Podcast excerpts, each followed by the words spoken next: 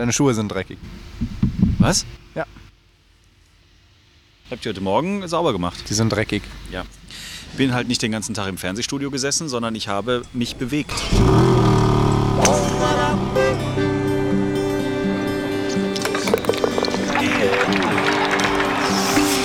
Hier ist Tea Time, der offizielle Podcast der BMW International Open 2021. Mit Jens Zielinski und Florian Fritsch.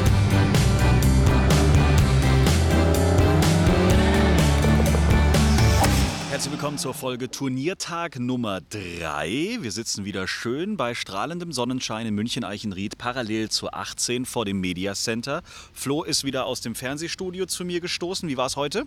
Nee, war eigentlich ganz gut. Eine Stunde weniger als in den letzten zwei Tagen, aber dafür haben wir echt gutes Golf gesehen, vor allem mit Viktor Hofflands. Minus 8 heute am Moving Day der BMW International Wahnsinn. Open. Das ist schon ganz ordentlich. Ja, der ist ganz vorne dabei. Glaubst du, dass der das morgen nach Hause schiebt? Ja, definitiv. Ich habe ihn ja jetzt drei Tage quasi live sehen können. Zwar nicht hier vor Ort, aber dafür im Fernsehen. Und äh, das, was er da macht, sieht halt echt solide aus. Die langen Schläge sind echt gut. Am zweiten Tag hat er ein bisschen Probleme. Da war er öfters mal auf der rechten Seite, konnte es aber gut lösen. Heute ist dann der Putter echt heiß gelaufen. Und natürlich dann auch der Schlag an der 16 mit dem Dreierholz. Das war echt eine coole Sache. Aber an der 16 hat ja jemand anderes auch was ziemlich Besonderes gemacht, oder? Alter Schwede, ne? Alter. Oh. Alter Ah, Schwede. ich werde so richtiger Medienprofi, habe ich Äh, das Gefühl. So alt ist er noch gar nicht. Er ist ein junger Schwede, ne? Ein junger Schwede. Vincent Norman. Und ich habe ihn direkt, äh, nachdem er dann ins Clubhaus gekommen ist, abgefangen und ihn mal gefragt, äh, ja, wie seine Emotionen eigentlich momentan aussehen. Yeah, I couldn't even I couldn't hit the ball after that to be honest. I'm lucky I had two hole to, two holes to play only. Otherwise, I'll be quite a few over, I think. Uh, yeah, it was it was uh, yeah, it was incredible. But it was one hole too early, I think. Right? Yeah, um, it was unfortunately. Uh, I like to think that one is harder, so I think they should move it back for, for next year.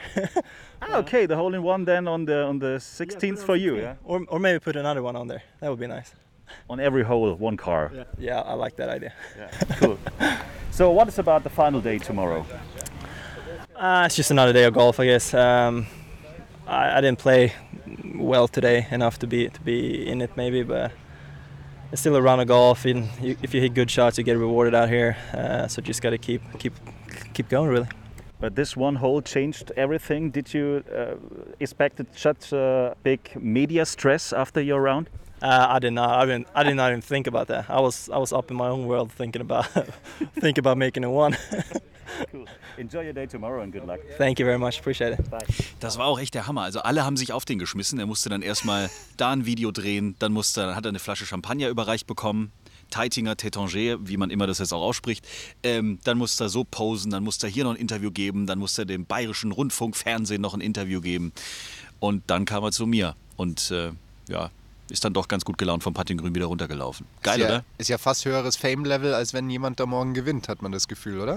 Äh, ja, äh, tatsächlich äh, ist es aber auch etwas, was ja nicht so oft passiert. Aber so ein Hole-in-One vor dem eigentlichen Hole-in-One-Loch, also vor dem Loch, wo du dann eigentlich ein Auto mit nach Hause nehmen kannst, was echt ja dann, also du nimmst ja mehr mit als eine Flasche Champagner.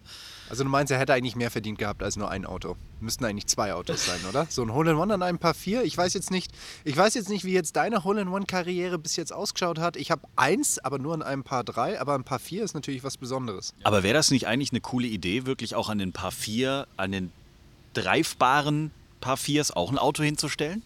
Klar, was für ein Auto würdest du denn da hinstellen? Das muss ja schon was ziemlich Besonderes sein. Na, jeder BMW ist doch was Besonderes, aber ich fände das irgendwie geckig, weil ich meine, wenn die an so einem Tag wie heute die Bahnen dementsprechend verkürzen, dass äh, die Profis gelockt werden, dass sie den Driver oder das Holz 3 in dem Fall auspacken, um dann direkt anzugreifen, da wird einem ja schon schlecht, ähm, dann könnte man das doch auch tun. Also ich meine, die Wahrscheinlichkeit ist ja relativ gering. Aber es hätte natürlich nochmal einen Entertainment-Effekt. Seine Idee war ja wirklich zu sagen, hey, stellt nächstes Jahr das Auto bitte an die 16, nicht an dieses Paar 317. Und dann macht er im nächsten Jahr einen Hole-in-One an der 17. Dann holt er sich das Auto im nächsten Jahr. Das wäre der Hammer. Mit Ankündigung. Stellt das Auto mir bitte dahin. Ich habe dann Zeit. genau, richtig. Ja, neben Viktor Hofland natürlich heute ein Publikumsmagnet wie immer auf deutschem Boden, Martin Keimer. Eigentlich ganz solide unterwegs. Der hat jetzt drei Tage echt ganz ordentliches Golf gespielt. Vor allem sein langes Spiel hat mir sehr imponiert. Also vom Abschlag ist er absolut solide, haut den Ball ungefähr 280, 290 Meter. Meistens immer auf dem Kurzgemähten. Und aktuell agiert er da mit seinem Fairway-Holz extrem erfolgreich, holt sich da viele Birdie-Chancen raus, auch manchmal Eagle-Chancen an den paar fünf Löchern. Und das macht er echt top. Und das führt halt einfach dazu, dass er sich viele Birdie-Chancen gibt. Heute nochmal mit ein bisschen Pech an der 16, aber ansonsten zeigt er ein extrem solides Turnier. Und auch mit Martin konnte ich kurz sprechen. Hi Martin. Hi. Wie war es heute? Ähm, 17 Loch, würde ich sagen, sehr solide. Ähm, dann leider ein Loch, da habe ich zwei, zweieinhalb Schläge verloren aufs Feld. Ähm, auch selbst wenn ich da nur Paar spielen würde, wäre vier unter, wäre ich voll im Turnier drin gewesen. Ähm, aber ich habe eben auch schon gesagt im Interview, auf das große Ganze muss man sich konzentrieren und ich habe wirklich drei solide äh, Runden gespielt, mir viele Chancen erarbeitet und um halt wirklich morgen nochmal ganz vorne ähm, ranzukommen, brauche ich halt wirklich diese 7, 8 unter, die drin ist. Nur du musst halt den einen oder anderen Fehler echt, verme äh, echt vermeiden. In der ersten Pressekonferenz hast du gesagt, du bist gerade in so einem Prozess, an dem du auch festhalten möchtest, um langsam wieder nach vorne zu kommen. Bist du da im guten Feeling drin? Läuft das alles genau nach Plan, wie du es dir vorgestellt hast? Ja, sehr gut sogar. Und deswegen so ein Loch heute, das sollte einen überhaupt nicht rauskicken, denke ich mal, ne, aus der ganzen Sache. So Sachen passieren im Golf, ist überhaupt nicht schlimm. Ähm, das große Ganze ist wichtig. Ich, ähm, ich treffe den Ball sehr gut, viele gute Eisenschläge, auch viele Birdie-Chancen erarbeitet mit, mit, mit, mit Eisen, Eisen 6, Eisen 5, Eisen 4, wo du eigentlich mit ein paar immer zufrieden bist. Und ich finde, das geht, geht genau in die richtige Richtung jetzt für den Sommer. Deine Fans freuen sich riesig. Die Nominierung zum Vice Captain beim Ryder Cup. Äh, wie reagieren eigentlich die Kollegen im Clubhaus so? Gibt es da so noch ein bisschen mehr Ehrfurcht oder kriegt man da vielleicht mal einen lockeren Spruch irgendwie noch gedrückt? Oder wie reagiert man als Kollege auf diese Nachricht quasi im Clubhaus? Ja, einem wird gratuliert, ähm, weil es ja wirklich auch, auch eine Ehre ist ne? und, und sagt natürlich auch sehr viel darüber aus, was nicht nur Patrick Harrington, auch die anderen Spieler, Spieler über einen denken und äh, von einem halten, die die Meinung äh, wertschätzen und äh, also bisher wirklich durchaus positive Dinge. Wir drücken dir für morgen alle Daumen, die wir haben. Viel Glück und einen guten Finaltag. Super, danke. Ciao. Ich dachte ja eigentlich, jetzt kommt irgendwie so, was Sergio Garcia ihm reingedrückt hat im Club. Das kannst du mir nicht doch. Also da hat So doch quasi, jetzt kannst du endlich mal Verantwortung übernehmen, oder? Ja, keine Ahnung, aber irgendeinen Spruch kriegst du doch da gedrückt, wenn du plötzlich äh, Vice-Captain des Ryder Cup-Teams Ja, Europe natürlich. Als Spieler würde ich ihm sagen, du super, dass du jetzt Kapitän bist. Du weißt ja, um 7.30 Uhr mag ich meine Eier haben, kümmere dich mal drum.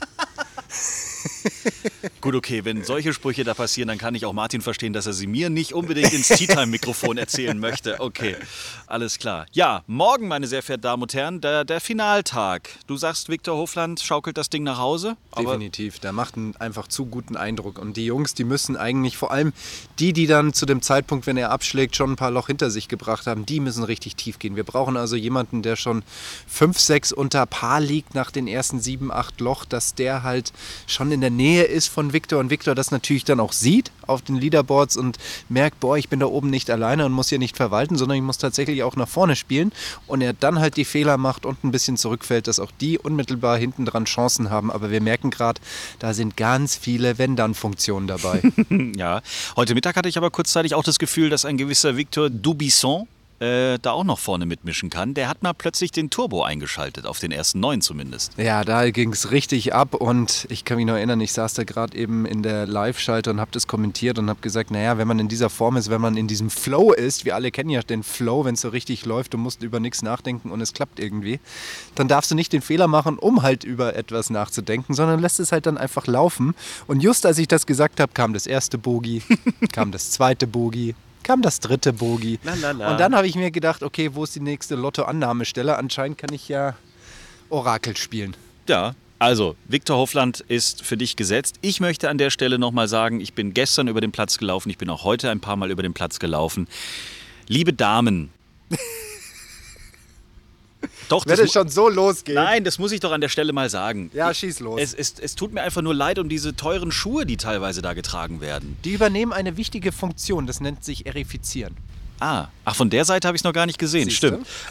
Okay, also kommt mit Stöckelschuhen, nehmt die 15 bis 20 Zentimeter Absätze, das tut euren Knöcheln zwar nicht gut, aber der Rasen in Eichenried wird sich freuen. Ich verstehe das einfach nicht. Man geht doch auf den Golfplatz, man geht doch nicht zum Ballett oder ins Theater. Ja, also, schuhmäßig zumindest nicht. Ja, da hast du vollkommen recht. Also ganz ehrlich, ich, ich würde jetzt mal sagen, wir beide haben jetzt erstmal nicht so wirklich den direkten Bezug, können das wahrscheinlich auch schwer beurteilen, aber Ja. grundsätzlich hast du recht.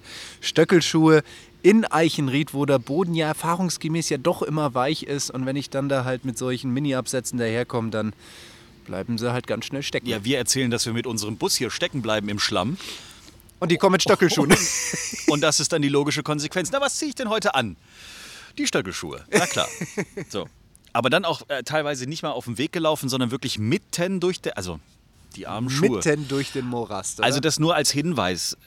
Natürlich ist es schön, äh, sich schick zu machen, aber ich glaube, die Schuhe dürfen im Falle eines Golfturniers wie den BMW International Open, das darf dann ruhig auch mal eine glatte Sohle sein, Ja, ein Sneaker. ist vollkommen legitim, oder? Oder das ist auch auch einfach- nicht gegen irgendeine Etikette oder sonst irgendwas. Ne? Das ist, Nö.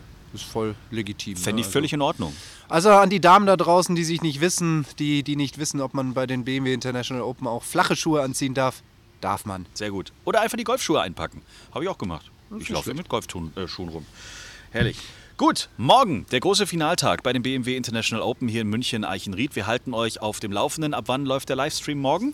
13.30 Uhr bis 18 Uhr bis zum bitteren Ende, wenn der Sieger bekannt ist. Wahnsinn. www.bmw-golfsport.com. Dort alle Informationen. Morgen mehr aus Eichenried. Macht's gut. Auf Wiedersehen. Bis dann, ciao. Schreibt uns, liked uns. t-time.golf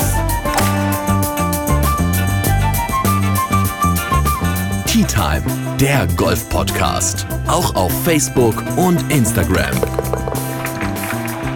Tea Time. Tea Time ist eine Produktion von Pot Ever. Infos und noch mehr spannende Podcasts gibt's auf potever.de.